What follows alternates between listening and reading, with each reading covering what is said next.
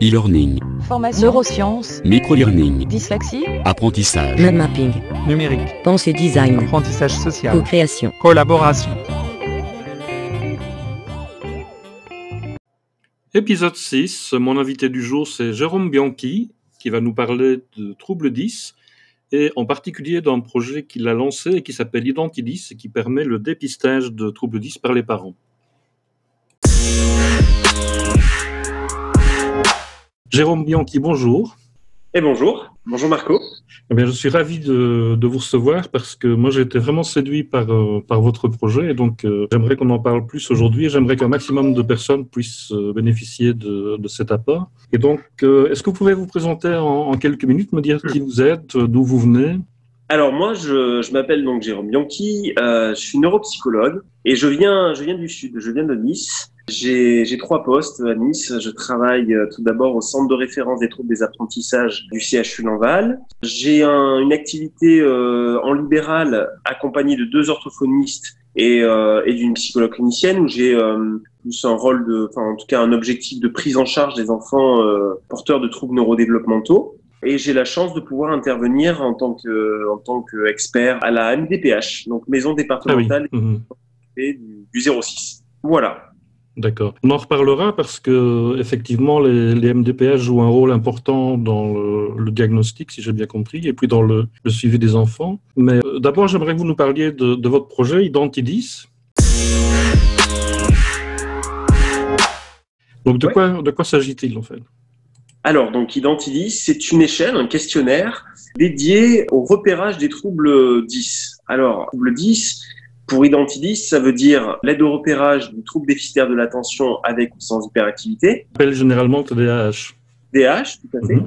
euh, de la donc euh, trouble développemental du langage oral, de la dyslexie, de la dyspraxie, c'est vrai que maintenant on utilise plus le mot, euh, donc le terme trouble développemental de la coordination, et euh, du fonctionnement exécutif qui regroupe euh, pas mal de petits modules cognitifs tels que la mémoire de travail, la flexibilité, le contrôle inhibiteur.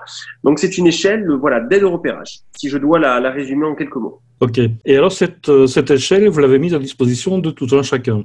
Tout à fait. Alors, parce qu'il existe déjà beaucoup d'échelles, seulement ces échelles sont euh, généralement utilisées par les professionnels. Si on utilise une échelle pour votre enfant, ça veut dire que déjà il a rencontré un professionnel. Ça veut dire que pour moi, on n'est pas en amont du repérage, on est déjà sur le repérage et on, est, on rentre en fait dans le, dans le parcours de soins. Donc, si vous voulez, l'objectif de ce projet-là, c'était de, de proposer Identidis à tout le monde. Alors, quand je dis tout le monde, ça veut dire, euh, bah, en premier lieu, les parents.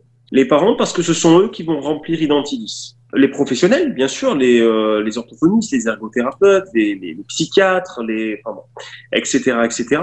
Et également les enseignants. Voilà, donc c'est une échelle qui est euh, disponible pour tous. Ok. Alors, pourquoi vouloir absolument que les parents fassent le dépistage avant de, de rencontrer un professionnel? Eh bien parce que, en fait, si vous voulez, Identity, c'est la septième version. Euh, c'est la septième version, elle est née en 2014, cette échelle, mais c'est la première version qui bénéficie de normes, on va en parler peut-être un petit peu plus tard. Oui. Voilà. Et euh, c'est vrai que, si vous voulez, on- en 2018, on a fait une petite stati- statistique pardon, au centre de référence. On a fait la moyenne de l'âge des enfants qui accèdent au centre de référence. Alors, pour rappel, le centre de référence est un centre diagnostique hospitalier dont la mission principale est d'établir un diagnostic pour des enfants qui sont en difficulté scolaire. Moyenne de l'âge, 10 ans et quelques mois. Ce qui, pour moi, euh, C'est constitue... déjà très tard. hein.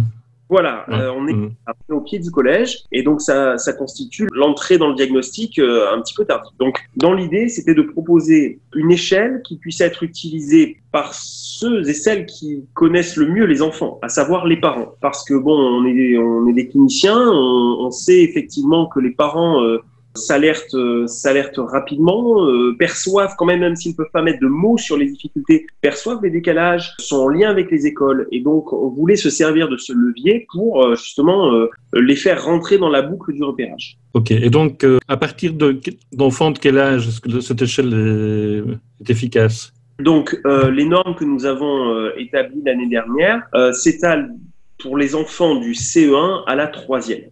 Voilà. Alors, c'est-à-dire quel âge? Parce qu'on a des auditeurs français, mais on a aussi des auditeurs euh, dans, un peu partout en Europe et hors d'Europe, d'ailleurs. Ça, ça me fait vraiment plaisir. Je suis ravi aussi. Alors, si je dois le transposer en âge, ça ferait de 7 à 15 ans. 7 à 15 ans, ok. Et donc pour vous, est-ce qu'un repérage avant cet âge-là, c'est trop tôt, c'est peu, c'est peu fiable ou euh?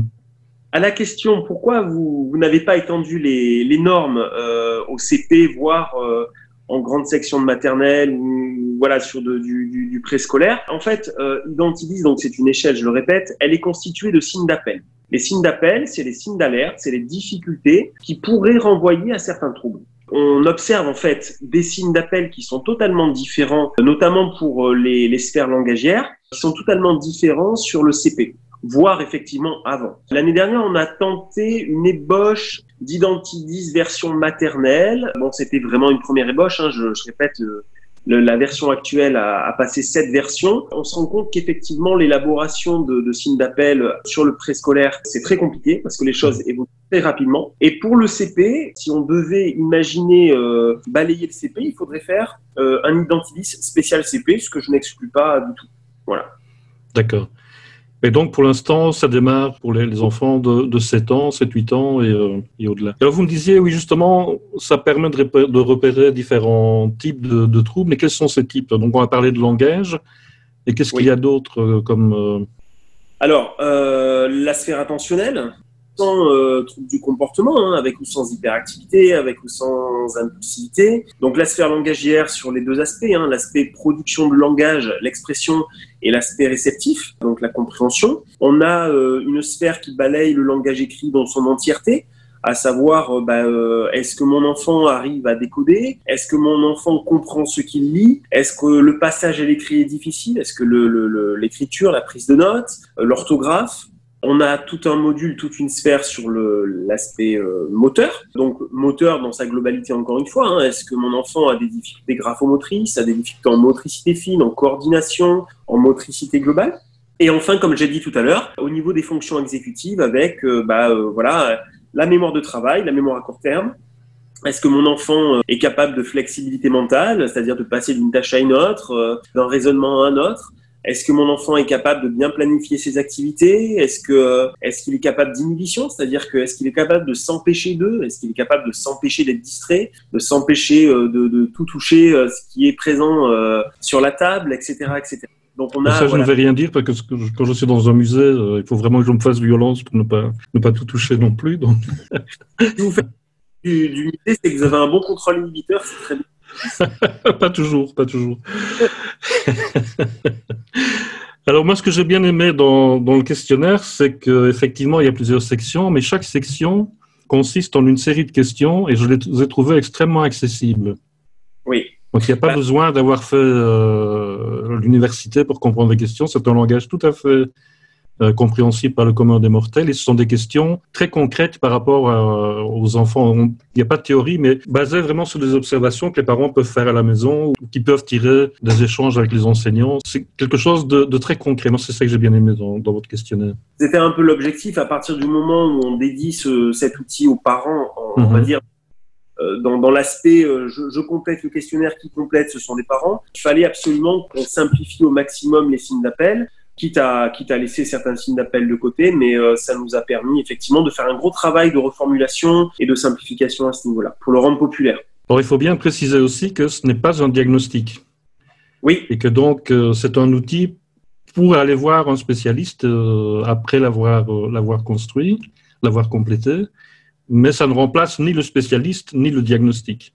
Alors complètement, et ça c'est, euh, vous faites bien de le, de le souligner, c'est à répéter parce que je, je veux pas, je veux pas que cet outil-là, euh, que les gens pensent que cet outil-là se substitue à l'expertise des professionnels, quels qu'ils soient. C'est simplement, l'idée c'est de mettre à cheval les gens sur le parcours de soins. Donc en fait, on se pose une question, on est enseignant, je, je, suis enseignant et dans ma classe, j'ai un enfant qui me pose problème dans le sens où cet enfant, il rentre pas dans certains apprentissages. Et c'est vrai que je travaille beaucoup avec les enseignants et vraiment, le retour qui, m'est fait à chaque fois, enfin, qui, m'était fait à l'époque, c'était, mais voilà, je sens que pour cet enfant, il y a, il y a quelque chose, mais je ne sais pas sur quoi m'appuyer, en fait, pour orienter les parents, mais au-delà de ça, je sais même pas vers qui les orienter. Donc en fait, c'était aussi donner aux enseignants, c'était leur redonner un petit peu le l'expertise, enfin le, on va dire valoriser leur expertise, parce que les enseignants, ils sont présents 80% du temps pour les enfants, ils ont leur expérience, leur expertise. C'était de dire, bah voilà, vous avez votre regard. Si vous pouvez appuyer votre regard clinique sur un outil qui est normé pour effectivement orienter les parents. Après, les parents, ils font ce qu'ils veulent, mais de pouvoir donner un peu de légitimité effectivement à cette expertise. C'était un petit peu ça aussi et revaloriser le travail des enseignants. On en parlait un peu en off, mais beaucoup d'enseignants s'impliquent énormément pour ces enfants-là. Et, c'est vrai qu'il faut le souligner, mais il faut, il faut les aider. C'était d'ailleurs le mot qui revenait le plus quand on a fait l'enquête pour le MOOC, c'était le mot démuni. Aussi bien, aussi bien de la part des parents que de la part des enseignants. Si on veut vraiment le bien des enfants, mais on ne sait pas par où commencer. On n'a pas les outils et on n'a pas les mots à mettre sur les mots de nos enfants. Et ça, c'était vraiment quelque chose de très pénible à vivre. Et vous savez, quand euh, vous avez rien, quand, quand, on a rencontré, on, a rencontré beaucoup de monde parce qu'on a beaucoup de partenaires dans, dans le travail qu'on a effectué pour le, les normes. Les normes, ça veut dire tout simplement que, on, on pourrait en parler euh, un petit peu tout à l'heure. Les normes, ça veut dire quoi? Ça veut dire qu'aujourd'hui, vous allez compléter le questionnaire et le questionnaire va vous dire si par rapport à la moyenne des enfants de, de l'âge, entre guillemets, l'échelle situe votre enfant dans la moyenne ou situe votre enfant en difficulté. En fait, c'est ça les normes, c'est pouvoir comparer l'enfant. Quand on a voulu effectivement euh, créer les normes, on a dû forcément s'associer euh, à l'inspection d'académie, à l'éducation nationale. Et en fait, ce qui est ressorti, on a fait euh, pas mal de réunions où il y avait les inspecteurs et les, et les enseignants, les chefs d'établissement. Et en fait, ce qui est ressorti, c'est mais quand même, vous n'allez pas croire que nos enseignants sont devenus médecins. Et je dis, mais c'est pas du tout ça, en fait. C'est-à-dire que je veux pas que vos enseignants soient des professionnels qui s'impliquent dans le diagnostic, enfin, qui vont établir un diagnostic. Mmh. Je veux que vos enseignants aient les armes pour pouvoir propulser ces enfants-là euh, sur le parcours de soins et le parcours diagnostique. Mais ils ont fini par comprendre. Donc c'est bon.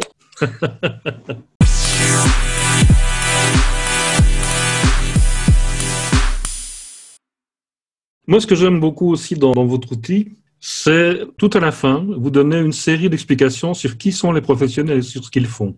Parce que là aussi, je pense qu'il y a une énorme confusion dans l'esprit des parents, des enseignants et dans le mien aussi quelquefois, entre qui fait quoi, entre euh, l'orthophoniste, l'ergothérapeute. Euh, en plus, dans chacun des pays francophones, chaque spécialité a un nom bien particulier, donc il faut encore une traduction franco-française pour, euh, pour s'y retrouver.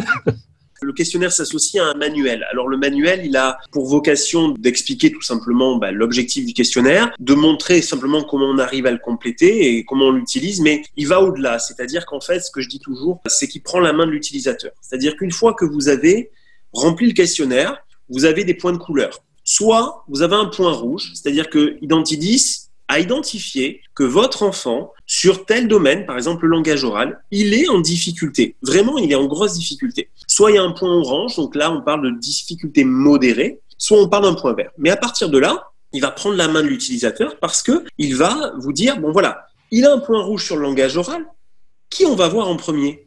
Est-ce que quand on a des difficultés de langage oral, on va consulter un pédopsychiatre? Réponse non on va consulter une orthophoniste en priorité. Tout ça pour éviter aussi, je dirais, l'errance diagnostique. Parce que quelquefois, vous avez des enfants qui rentrent dans le parcours de soins, mais qui ne rentrent pas par la bonne porte. Et quand l'enfant ne rentre pas par la bonne porte, ben forcément, ça ralentit l'accès au diagnostic et aux soins. Il y a une définition de chaque profession.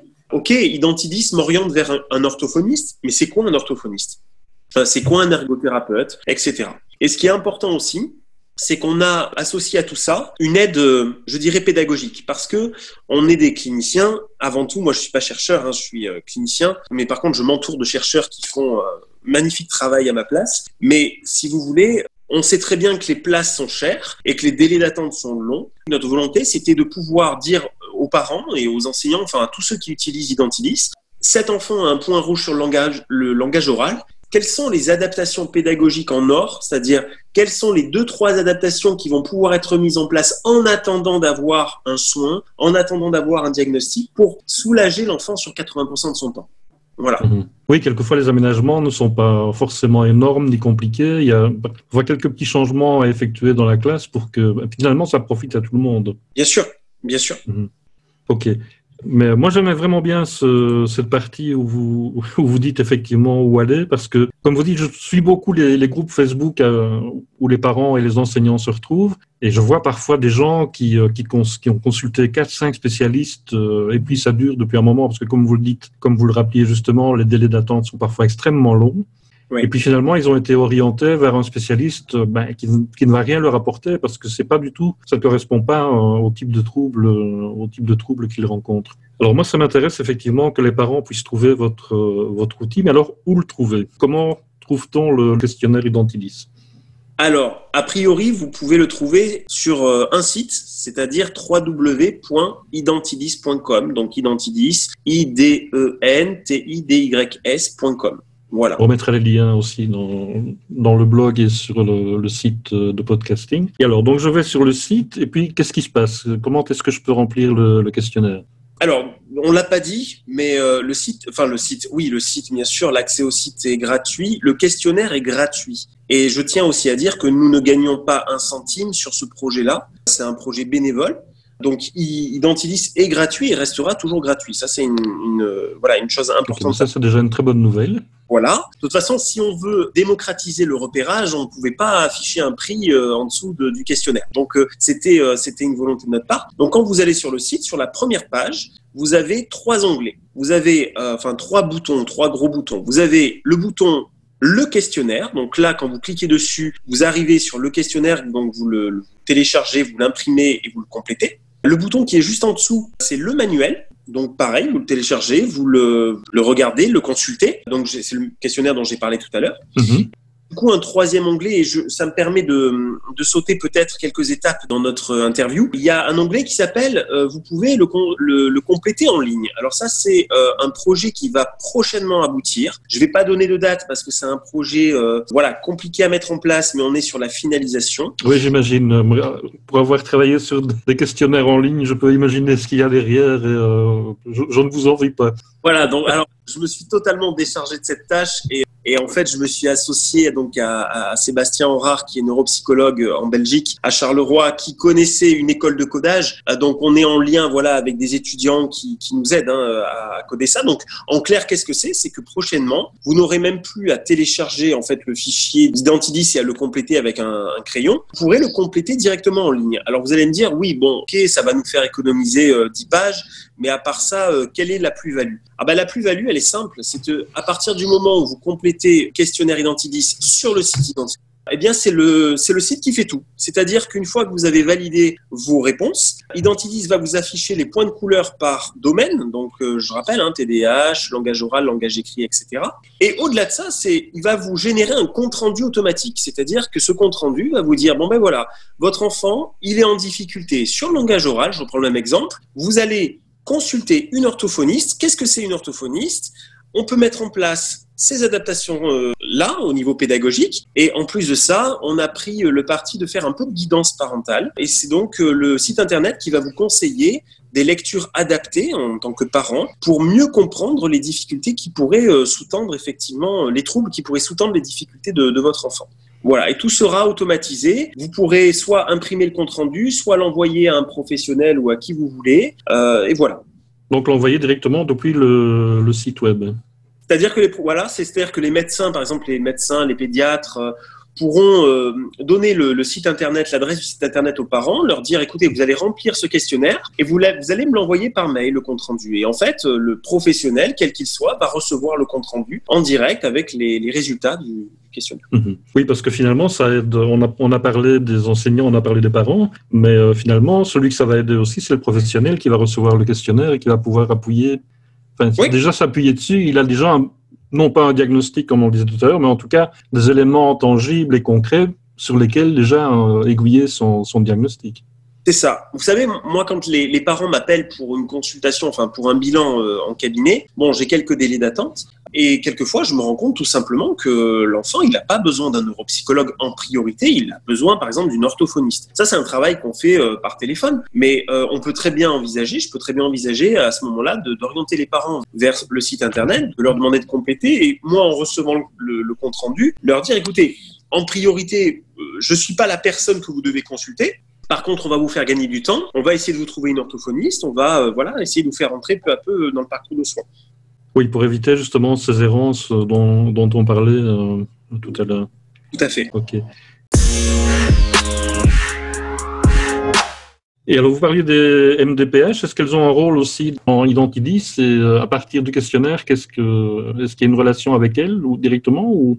Non, pas du tout. En fait, euh, on n'a pas impliqué la MDPH, en tout cas du enfin, MDPH du CO6 n'a pas été impliqué dans l'élaboration du, questionnaire. On part du principe quand même, alors même si après la reconnaissance du handicap, elle peut parfois se nécessiter, euh, la mise en place d'une auxiliaire de vie, euh, etc., tout ce qu'on peut imaginer euh, à partir de là, mais on, on, a imaginé que beaucoup de situations pouvaient se, se régler dans le droit commun. C'est-à-dire, bah oui, on va mettre en place peut-être un PPRE, un projet euh, personnalisé de, réussite éducative ou un PAP, un projet euh, d'aide personnalisée, avant de passer sur la case euh, MDPH. Moi, je vois beaucoup de... Bah, pour avoir un pied dans la MDPH, je vois aussi beaucoup de dossiers qui sont constitués un peu rapidement pour obtenir un PPS, pour obtenir tout de suite une AVS parce que rien n'a d'abord été tenté dans le droit commun.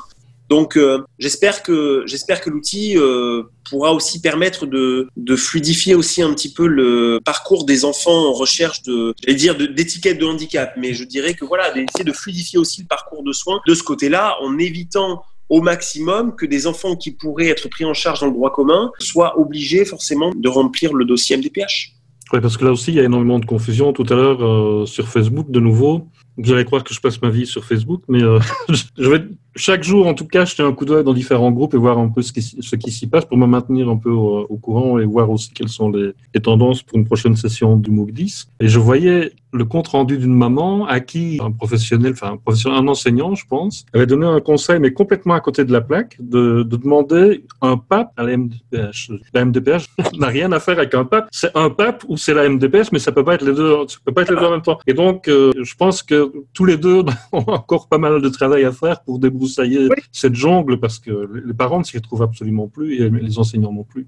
Ouais, les parents ils sont perdus, mais je les comprends euh, tout à fait. Euh, et... Moi je les admire parce qu'ils ont un courage et une, persévérance euh, incroyable. Complètement complètement. Et on voit souvent arriver des familles qui sont qui sont épuisées, des enfants euh, pour lesquels effectivement la situation initiale n'est pas n'est pas dramatique, mais que à force effectivement de cumuler, euh, ben, on finit par créer euh, beaucoup beaucoup de choses et des situations qui deviennent qui deviennent quelquefois dramatiques, phobie scolaire. enfin, on en voit beaucoup beaucoup hein, pour des profils qui sont pas si compliqué que ça, mais la vie fait que et le parcours de soins fait que, ben, on se retrouve avec des, situations qui empirent. Alors qu'avec quelques bonnes mesures prises dès le départ, on aurait pu éviter l'épuisement, on aurait pu éviter le, temps perdu. Exactement. Oui, c'est vraiment pour ça que j'apprécie de vous avoir euh, pour l'épisode d'aujourd'hui parce que je pense que votre outil effectivement peut, peut vraiment soulager pas mal de, de personnes dans ce, dans ce parcours-là. Et donc, euh, et donc, rappelons quand même que ce n'est pas un diagnostic malgré tout, mais que c'est une aide euh, à la prise de décision de la part des parents. Donc, savoir l'orientation des parents, et puis une aide, ça peut constituer une aide au diagnostic, mais ce n'est pas un diagnostic. Non, pas du en aucun cas. Est-ce qu'il y a un autre message que vous auriez envie de faire passer au cours de, cet épisode, ou quelque chose sur lequel vous auriez envie d'insister ou... Euh, donc, j'ai parlé de la version online. Euh, en enfin informatisé d'Identidis. L'objectif de l'équipe, c'est, je dirais, de, maintenir les, normes à jour, euh, c'est-à-dire qu'on va continuer le travail de, normalisation pour toujours proposer aux, utilisateurs des, normes actualisées, des normes de plus en plus précises. Donc ça, c'est un, un, objectif qu'on s'est donné. Donc ça, c'est la première chose. Bah, je voudrais, euh, parce qu'à la fin de votre questionnaire, il y avait les coups de cœur. Oui. Alors, moi... Vous connaissez mieux la, marge du podcast que moi, c'est bien. on, va vous on, va vous embaucher comme animateur. C'était carte non, ben, le coup de cœur, je dirais, euh, ben, le coup de cœur euh, aux, aux, institutions, aux écoles, aux collèges qui nous ont aidés parce qu'ils ont été nombreux. Ça a été, euh, ça a été un vrai, un, travail épuisant, mais, mais qui vraiment qui, qui, qui, valait le coup. Donc je remercie toutes les familles qui ont accepté de, de, de participer à, au projet, aux enfants forcément par répercussion. Et je remercie aussi tous les professionnels, quels qu'ils soient, toutes les familles qui ont téléchargé le, le questionnaire. Là, à l'heure où je vous parle, on en est à 15 200 téléchargements depuis, bah, depuis un an, téléchargement direct. J'espère que ça va continuer. L'objectif aujourd'hui, il est, il est simple. Hein. La diffusion la plus, la plus totale possible. Euh, voilà. Passez le mot, euh, utilisez-le. On, est, on a euh, un onglet contact sur le site internet, donc on est réactif sur ces mails. Donc, je, moi, je suis preneur de tous les retours, même si ce sont des retours négatifs. Il n'y a aucun problème. Oui, qui vous permettent d'améliorer l'outil et d'en faire quelque chose encore plus efficace. Oui. Complètement, complètement. Par exemple, il y a des, il y a des professionnels qui m'ont dit, par rapport au manuel, vous avez parlé de la définition de chaque profession. Mhm. C'est vrai que j'ai eu quelques petits retours quelques fois en disant ah ben voilà moi je suis euh, par exemple ergothérapeute et la définition que vous en donnez elle est un peu euh, restreinte. Donc c'était en même temps voulu pour que les parents, que ce soit un peu ludique pour les parents, mais du coup, ça nous donne des idées de peut-être sur une version 2.0 du manuel, de pouvoir étayer un petit peu ça. Donc, on est vraiment preneur. Aujourd'hui, le, le, questionnaire, il s'est un peu exporté aussi. Hein. On a eu des retours du Québec, on a eu des retours de Nouvelle-Calédonie, de la Belgique. Donc, euh, on, est, on est super heureux. Voilà, le tout, c'est que ça puisse aider les enfants. Et encore une fois, il n'y a, y a pas d'argent gagné là-dessus, hein, vraiment. Ok, mais on est bien, on est bien sur la même longueur d'onde et donc euh, nous aussi on va faire le maximum pour diffuser la nouvelle et pour partager cet outil extraordinaire. Jérôme Bianchi, merci énormément d'avoir participé à, cet épisode et puis euh, surtout courage pour continuer avec euh, cet outil vraiment formidable. Merci. Merci à vous.